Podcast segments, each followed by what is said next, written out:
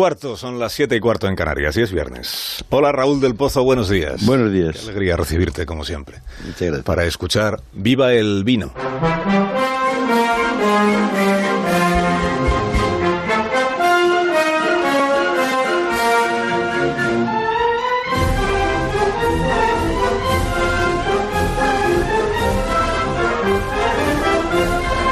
Cuando tú quieras, maestro.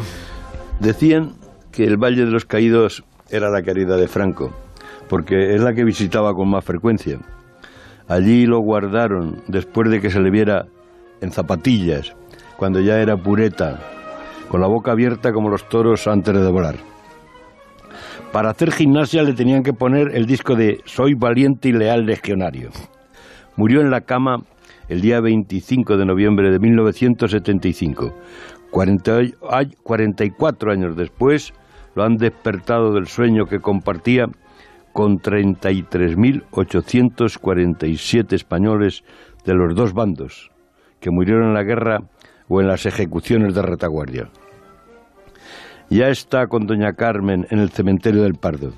Él nunca dijo que lo sepultaran en el Valle de los Caídos. Fue orden de su majestad el rey Juan Carlos I. Franco, en un ataque de megalomanía, quiso inmortalizarse con un monumento para emular a Felipe II en la misma sierra donde se alza el Escorial. Es la vanidad de los faraones.